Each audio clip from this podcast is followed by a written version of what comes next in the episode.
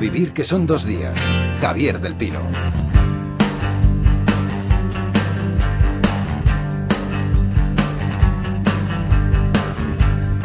Decía Borges que otros se jacten de las páginas que han escrito. A mí me enorgullecen las que he leído.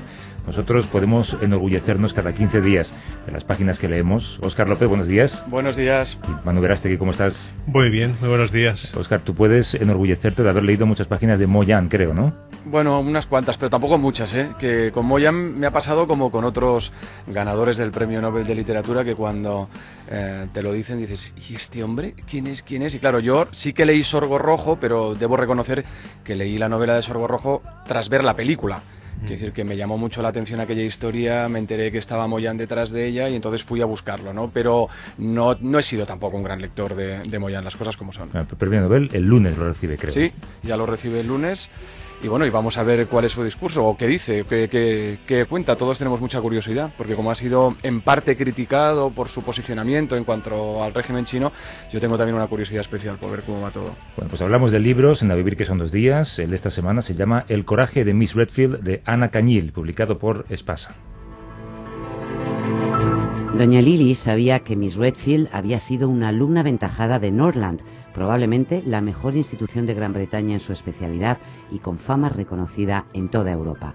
No había dama de la aristocracia española y europea que no deseara tener una niñera de Norland, precisamente por eso, porque eran mucho más que simples niñeras.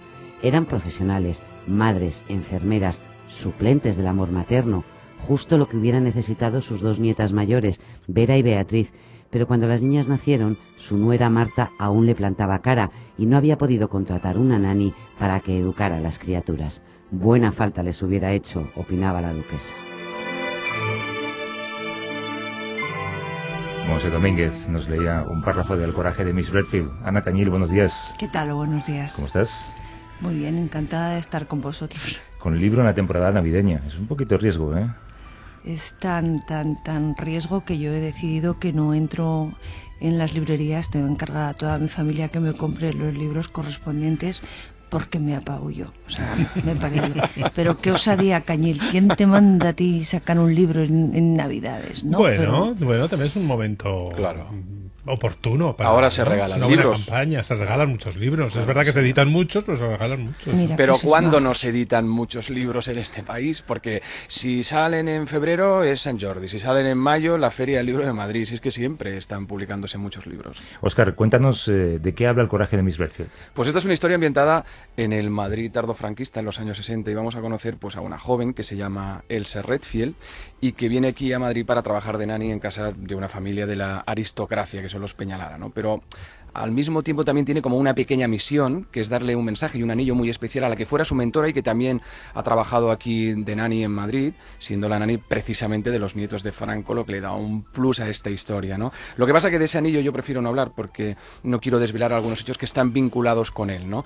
Es una novela de corte histórico, aquí vamos a encontrar acontecimientos conocidos, como por ejemplo el contubernio de Múnich, pero es una novela también que no está exenta de intriga, ¿no? Donde lo real y lo que está ficcionado va perfectamente de la mano, está todo eso muy bien tramado aquí, y además es una novela que también llama la atención porque está muy bien ambientada, aquí hay unas descripciones muy precisas sobre cómo eran exactamente las casas donde vivía esta aristocracia, sobre ese arriba y abajo en el que se vivía, ¿no? Lo que se comía, la manera de vestir también es algo que está muy presente. Y luego hay una cosa que a mí me llama la atención y es la manera como Ana nos va metiendo en esta trama en un crescendo. Es decir, tú empiezas la novela, te lo empieza a contar, va todo como muy tranquilo, muy pasado, y de golpe, poco a poco, vas notando que te va enganchando esta historia porque empiezan a pasar cosas, ¿no? Es una novela también, evidentemente, que tiene un cierto aire, yo diría, victoriano, ¿no? Pero puesto al día, ¿no? Ahí sí que Ana es muy hábil y te lo pone muy al día para que no resulte algo voy a decir rancio en la historia, no sino todo lo contrario. Es una novela que está muy actual y muy bien escrita. Me ha sorprendido mucho, Ana, descubrir el papel de las nanis eh, en la clase alta española de hace 40 años. Un papel en la educación de los niños, incluso, ¿no? Sí, a mí también. Por eso me engancharon las nanis de los años 60, ¿no? Son unos personajes que yo creí que ya no existían. Tenía vinculadas a las nanis y a las institutrices, a las victorianas, ¿no? Claro. Del siglo XIX. No te cuento nada ya a Mary Poppins o a la señorita Rottenmeier después, ¿no? Y descubrir que aquí al lado, en Puerta de Hierro, o a 30 metros de esta casa en Liria o en el Palacio de Cerralbo, había nanis que no eran institutrices, que he aprendido ahora la diferencia. Pero ¿cuál es la diferencia? Exacto, ¿cuál es? Pues mira, la diferencia es que las nanis cogían a los vástagos de la aristocracia nada más nacer, o a los pocos meses, y los tenían hasta los 8 o 10 años, cuando ya se transformaban en insoportables adolescentes. Eran un poco equivalentes a las nurses, ¿no? Eran También había gente que tenía nurses. Sí, sí. eh, Pero la nani era como más exquisita. La más nani es inglesa. más que exquisita. Había una escuela muy famosa que era Norland, en Inglaterra, y mm, después a los 10 años ya o te mandaban al colegio, ya avanzado el siglo XX, o te pasaban a la institutriz o al tutor o al preceptor, ¿no?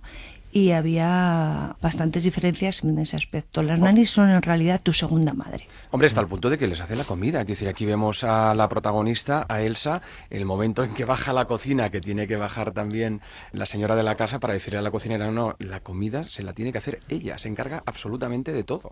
Bueno, esa fue otra de las cosas porque yo decía, les preguntaba a las señoras estas de la aristocracia que me ayudaron eh, a contarme cómo eran esas nanis de los años 60, les preguntábamos a ver, ¿y cómo viviendo en esas casas, en esos palacios de los Marco, de los Urquijo, de los Coca, cómo consentíais que la nani hiciera la comida del niño en la habitación. Y decían, ah, no, no, es que no había manera. Y olía todo el palacio o toda la casa de 500 metros, imagínate, pues a lo mejor en Almagro, a puerro que apestaba, ¿no? Que era lo que- yo- porque lo contaban ellas, pero yo las miraba realmente perplejas y decía, ¿y no les podéis decir que no? Nadie decía que no a una nani de Norland, ¿no? ¿Tú conocías de antes a Carmen Martínez Bordiú? No.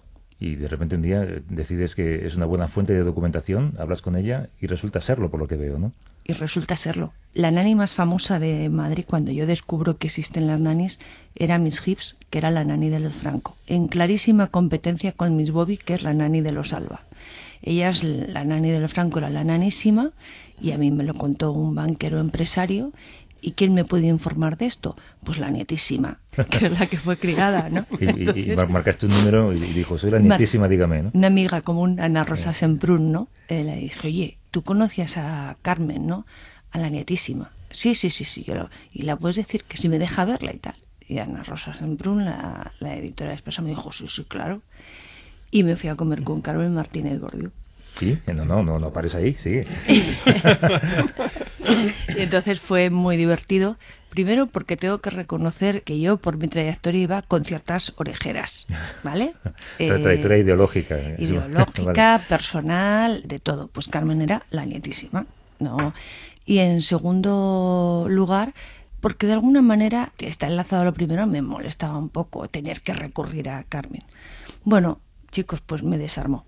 Estuvimos comiendo dos horas, es eh, la naturalidad personificada, me reí con ella muchísimo y me contó mucho, pero mucho sobre mis hips, todo lo que aparece en el libro en cuanto a eh, la nanísima está en casa de los Martínez Bordiú y como luego el otro día lo contó en la presentación, como la nani es la única capaz de decirle no, señor, a Franco. La ¿no? única que le ponía en su sitio, por lo la que única que le ponía en su sitio, él le decía cuando le iba a dar un trocito de chocolate a los nietos, era Beryl Hips, ¿no?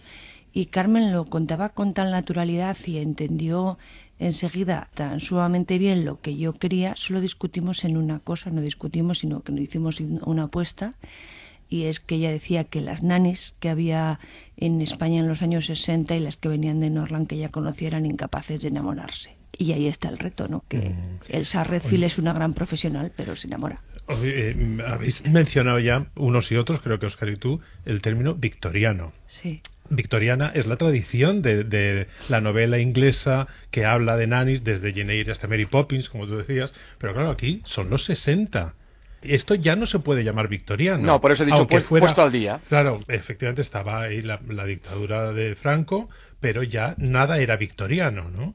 Y de hecho creo que en la novela hay ese contraste, hay una lucha entre otro mundo que es el que está superando a ese, ¿no? Hay personajes que viven de otra manera. Se habla ya de Marbella, por ejemplo. Sí, Se habla de otra forma de vivir. Ya está surgiendo el hipismo, Sí. se están, están entrando las drogas, ¿no? y hay un choque grande, a pesar de que tú se ve que te has pegado un chapuzón súper gozoso en un ambiente decadente como es el de esas, esa institución anacrónica de- del nanismo, que no sé si se puede decir así, pero Bueno, de, pues, las nanis. No sé si se puede decir así, pero sí, un chapuzón y luego yo que casi siempre he tenido un cierto complejo hasta hace muy poco de ser tremendamente victoriana. Igual que nos daba vergüenza hace unos años decir estoy hasta el gorro de la guerra civil y a mí me seguía interesando, pues yo confesar que me encantan las Brante, que me muero por orgullo y prejuicio, que Jane Eyre me fascina, que luego me pasé al periodo de entreguerras y me lo he pasado pipa.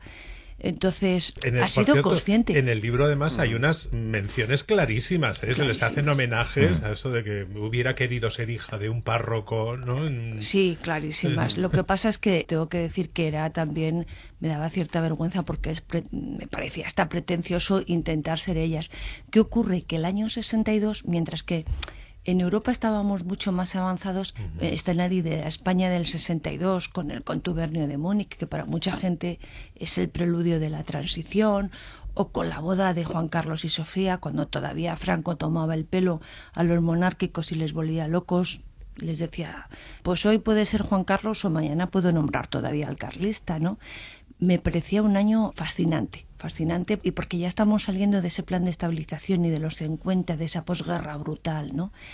Y es el contraste entre Doña Lili, esa señora que vive ahí en el Palacio de Cerro Alto, más que en un ambiente victoriano, en un ambiente barroco y victoriano todo junto, que es apabullante, pero la señora tiene mucha gracia, y este Elsa Refil que viene con la nariz un poco levantada, como todos los británicos, y descubre que bueno, pues que no estamos tan mal los españoles. ¿no? Oye, me da la, impresión de que hay, da la impresión de que hay como dos escritoras en el libro. Una que disfruta mucho buscando en fuentes, investigando, parece como si fuera periodista, o lo hubiera sido, ¿no? Y otra que disfruta alejándose de las fuentes y recreando personajes que parece que no han existido, ¿no? Son Miss Cañil y Ana. Exacto. Bueno, es difícil para alguien como tú, con ese background de periodismo. sigo siendo periodista. Lo sigue siendo. Os daría mucha, mucha envidia. Yo creo que escribo porque el trabajo de campo que dedico a lo mejor un año y medio a, ponerme a investigar y a trabajar en estas cosas no tiene límite. Ahora que todos sabéis cómo trabajamos y lo que nos piden nuestras casas y pues eh, es un lujazo. Y luego escribiendo poco a poco voy sufriendo cada vez menos, ¿eh? O sea, con este libro es con el que mejor me lo he pasado. Supongo que al principio, cuando eres periodista, te cuesta más alejarte de la realidad, ¿no? Y crear ficción. Muchísimo. Porque tiendes a, tratar de justificar en la realidad todo aquello que escribes. Muchísimo. Tú sabes que a mí tengo dos editoras, amigas ya, que me machacan, ¿no? Y dicen, entrega eso inmediatamente, que si no vas a volver a mm. meter ahí 25 páginas, te has creído que eres Antonio López Verdulera. Eso sí que es disciplina inglesa. Eso es disciplina inglesa. Pero lo, lo cierto es que esta novela, que evidentemente no recrea pasajes históricos, históricos más o menos conocidos, como por ejemplo que comentabais del contubernio de Múnich o lo de la figura de, de Jarabo, del que ahora podremos hablar. Hombre, pero es una novela que es muy de puertas adentro también. ¿eh? Yo creo que es una novela muy de personajes, eh, no solo por parte de Elsa. Yo creo que aquí todos los, secundarios que aparecen, como la cocinera Basi, como evidentemente Lili, como el conde rojo, es decir, son personajes que tú los has trabajado mucho desde la ficción. Sí, es verdad. Basi es mi personaje favorito. Es una cocinera estupenda. Es una cocinera estupenda que además, por lo que me habían contado las señoras que me ayudaron con el libro y otras fuentes, aquí ya en los años 70 ya no se tenía ama de llaves. O sea, el enfrentamiento solía ser entre la nani y la cocinera, que era la que llevaba las llaves en la cintura, ¿no? y Basi ha crecido sola. Yo creo que todos hemos tenido una abuela, una bisabuela, una tía, alguien alrededor que era una, una Basi, ¿no? Que miraba con esos ojos de realidad a la británica, ¿no? Que venía aquí encima pelirroja. Una de las historias que aparecen en este El coraje de Miss Redfield es la de José María Jarabo, uno de los criminales más populares de los años 50. En el 56 conocí a Beryl, Beryl Martin Jones, inglesa. Nos enamoramos. Beryl iba a separarse de su marido y nos íbamos a casar, pero ya no teníamos dinero. Entonces empeñamos una sortija de Beri. Ellos me dieron solo cuatro mil pesetas cuando valía más de cien mil. Para desempeñarla tenía que devolverles. Era Sancho Gracia, interpretando a Jarabo en Los Crímenes de Jarabo, un capítulo de la serie La huella del crimen. Ese anillo del que habla Jarabo, Ana, está muy presente en la novela. Sí. No quería Oscar desvelar nada, pero cuéntanos algo. Y bueno, está muy presente la figura de Jarabo, que cuando en la historia que tú cuentas ya no está, ya ha muerto, pero su presencia impregna toda la historia. Es que con Jarabo me encontré por accidente, ¿no? Porque como yo creo que casi todo el mundo que tiene un poco más 45 o 50 años hacia arriba, Jarabo está en el imaginario colectivo como teníamos al Lute y me encontré con él por las Beryl, por Beryl Hips, la enanísima, y por otra Beryl que casualmente así se llamaba la, amante de Jarabo, solo que yo le he cambiado el apellido porque no sé si tiene descendencia en Lyon y he sido incapaz de encontrarla, ¿no? Y Jarabo me fascinó, pero no por lo que nos habían contado hasta ahora, sino por todo el entorno del expediente. Jarabo es un señor como un actor de la clase media alta, su madre es una aristócrata, amiga de eh, muchísimos de los nombres que aparecen en la novela, y cuando empiezo a investigar con el personaje, pues me encuentro el espectáculo del juicio que fue una semana en el año 59 en Madrid donde iba a verle toda la alta aristocracia, las damas españolas, las populares Sara Montiel, humoristas como Zori Santos. Jarabo se cambiaba para el juicio después de los cuatro asesinatos. Todos los días estrenaba un traje diferente. Era un gentleman asesino de los de ellos. Y poco a poco fui descubriendo, con algunas insinuaciones, no en el expediente porque no he podido llegar a él, que el caso se cerró con la muerte del garrote Bildel, pero que él estaba muy comunicado con una parte de la sociedad española, no solamente con la inglesa Beryl Adams, ¿no? o Beryl Martin en la realidad, sino que unas cuantas eh, damas, se decía entre susurros de esta sociedad madrileña y pacata, pues sería muy pacata. Se tacharon en el expediente esos nombres, ¿no? nunca se supieron. Nunca se supieron, se taparon. No sé si se tacharon o se taparon. Pero es que se lo rifaban, ¿no? Se lo rifaban. Creo que tenía encantos ocultos bueno, bien conocidos. tengo que deciros que cuando mandé el manuscrito a la editorial me decían, pero bueno, esto que pones del miembro descomunal y dije, alto ahí todos. Ahí está impreso. Prometo que en tanto en sitios como El Caso, que la crónica de Jarabo es fascinante, como en periódicos de la época, describían al asesino que era muy atractivo por las damas, por lo bien dotado que estaba sexualmente o por un miembro descomunal.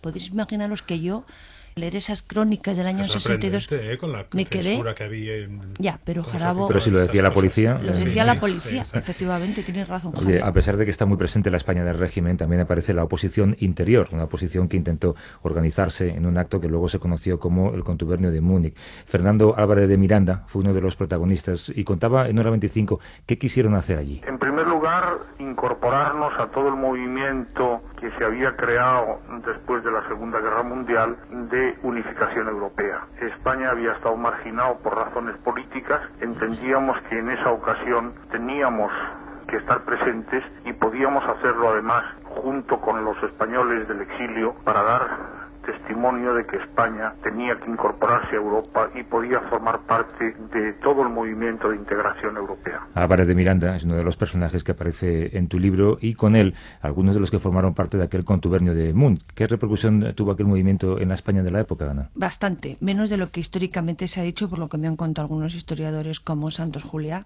porque no invitaron a los comunistas y en el año 62 la única clandestinidad auténtica y el gran partido por excelencia era el Partido Comunista, ¿no?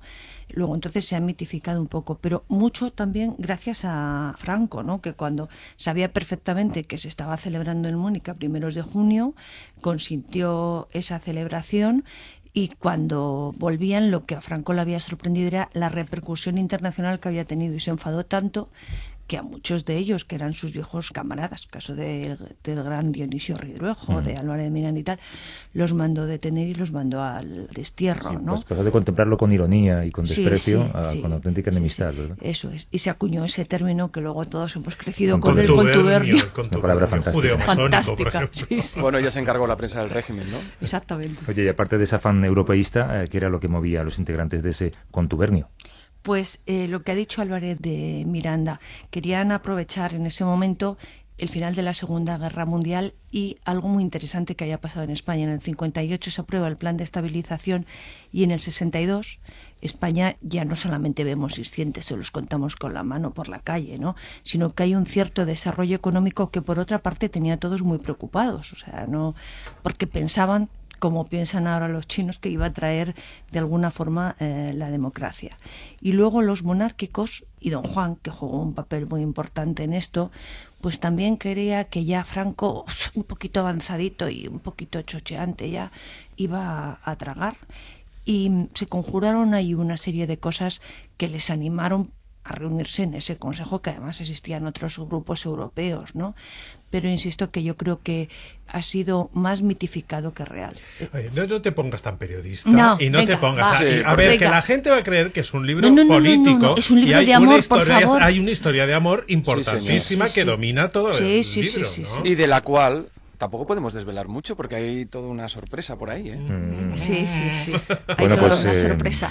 el coraje de Miss Redfield, Ana Cañil, un placer. Igualmente a vosotros. Muchas gracias a todos. Chao. Con las recomendaciones, empezamos contigo, Oscar. Pues yo os traigo la última novela de Julian Barnes, el magnífico escritor británico El sentido en final. Es una estupenda novela, como todas las de este escritor, donde aquí vamos a encontrar a un grupo de amigos eh, a los que vamos a conocer en su etapa escolar y universitaria, donde el sexo y la amistad podemos decir que lo copan absolutamente todo. ¿no? Ahí se va a producir un trágico suceso, que eso, eh, un trágico suceso que afecta a uno de ellos precisamente de ese grupo, y eso va a tener también consecuencias. ¿Y cómo lo averiguamos? Pues lo averiguamos 40 años después, cuando precisamente aparece el diario de esa víctima. Es una novela muy conmovedora, como las que suele escribir Barnes, muy directa, una novela que reflexiona sobre la responsabilidad y sobre la importancia que tienen nuestros actos. ¿no? Por cierto, es una novela que también habla de esa supuesta revolución sexual de los 60, ahora que estábamos hablando de los años 60. Un magnífico libro. El sentido de una final de Julian Barnes. ¿Y tú, Manu? Pero os traigo un libro precioso, a mí me ha parecido una verdadera belleza. Creo que es un libro especialmente orientado hacia el vicioso de la lectura, a la gente que le gusta mucho la literatura. Se titula Mil nombres en una bellota, Mil bosques, perdón, en una bellota. Es una selección de Valery Miles para Duomo que ha recogido 28 autores en lengua española y les ha pedido que elijan su fragmento favorito dentro de toda su obra. Eh, el título viene de una cita de Ralph Waldo Emerson que decía que la creación de mil bosques está en una sola bellota. Entonces lo que hacen es pedir a la entrada de cada capítulo que el autor diga cuáles han sido sus influencias, cuáles son los autores que han eh, influido en su obra, bueno, cómo se han sentido al elegir ese fragmento y finalmente te pone el fragmento en cuestión, ¿no? Entonces es un pues disfrute enorme y son, te digo que hay 28 autores, eh, Vargas Llosa, Ana María Matute, Rafael Sánchez Ferlosio, Juan Betisolo... Mil bosques en una bellota.